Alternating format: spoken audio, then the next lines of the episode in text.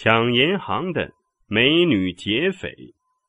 尼可拉是个漂亮的姑娘，拥有一份令人羡慕的工作，是一名珠宝设计师。追求尼可拉的男人成群结队，可她只对一个叫查尔斯的家伙情有独钟。查尔斯是个二流画家，没什么稳定收入，却生着一张令人着迷的脸蛋儿。二零一三年，二十七岁的尼可拉打败所有情敌，与查尔斯结婚了。为了让查尔斯潜心创作，尼克拉负担起养家的重任。每当他把昂贵的衣服、鞋子、手表捧到查尔斯面前，查尔斯便会欢天喜地的对他一阵亲热，这是对他最好的犒赏。尼克拉明白了钱的好处，只有金钱才能拴牢查尔斯的心。二零一三年底，一家珠宝公司需要设计一款项链。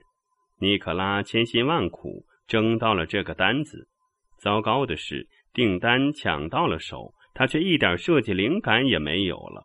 情急之下，他剽窃了别人的设计方案。虽然交上了任务，尼可拉却没能侥幸逃脱。产品还未上市，就有人揭发了他的恶行。尽管没有让他赔偿经济损失，公司还是把他开除了。二零一四年一月，尼可拉成了无业游民。他想到的第一件事就是如何向查尔斯开口。想想查尔斯对他的依恋和那点小崇拜，向朋友们夸奖他时的骄傲。如果让他知道自己连工作都丢了，还是以那么不光彩的方式，那他还有什么资本呢？坚决不能让老公知道他失业了。原以为以他的能力和资历。找工作不在话下，哪知道坏事传千里，尼可拉当小贼的劣迹早就在圈内传开。想在设计行业再发展，已经是很困难了。他装成每天都出去上班，其实却是到公园散步或者到网吧上网，晃荡了一个月，马上到发薪水的日子了。查尔斯又告诉尼可拉，自己想去罗马旅游。为了取悦丈夫，尼可拉满口答应着，却心乱如麻。她只能向公司日贷款公司借钱，以解燃眉之急。把查尔斯打发走，尼可拉又步入了找工作的大军。然而，事情不如想象的那么容易。薪水太低的工作他不想干，专业对口的又没有人用他。查尔斯回来的日子和应该还贷款的日子越来越近。各种账单也快把尼可拉逼疯了。有一天，尼可拉看影碟的时候找到了出路。有个镜头是劫匪抢银行的，花花绿绿的钞票，劫匪兴奋尖叫的表情震撼了尼可拉。如果那些钱属于他，该有多好！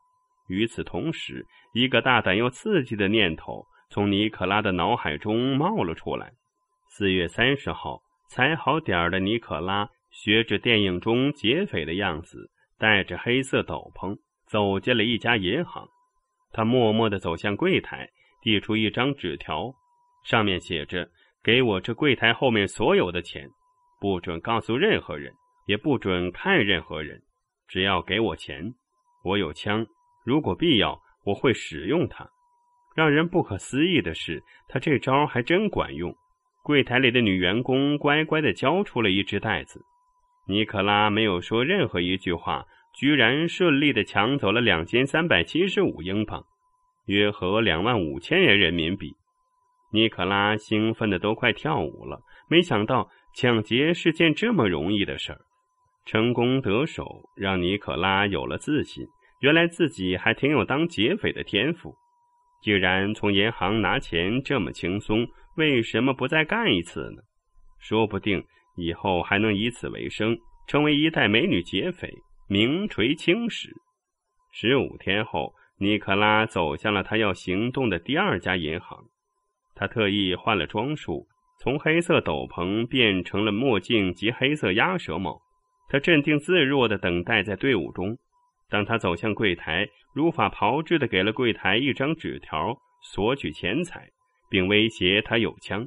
然而，这次柜台中的员工犹豫了，尼可拉紧张起来。他担心自己再晚一秒钟，可能就会有警报响起。他转身快步的走出了银行，马上去掉伪装，逃上了一辆出租车。尼可拉以为一定会像上次一样逃之夭夭，可他身上款式特殊的腰包出卖了他。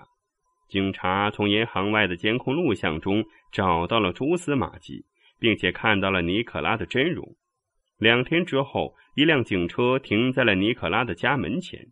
尼可拉知道全都玩完了，查尔斯惊得说不出话来。自己的妻子居然一直在欺骗他。还胆大包天的去当了女劫匪，尼可拉请求查尔斯看在他发疯爱他的份上能救他，却只得到了一纸无情的离婚协议书。盲目的爱使人变得愚蠢和疯狂，尼可拉为此付出的代价是最终被判入狱两年。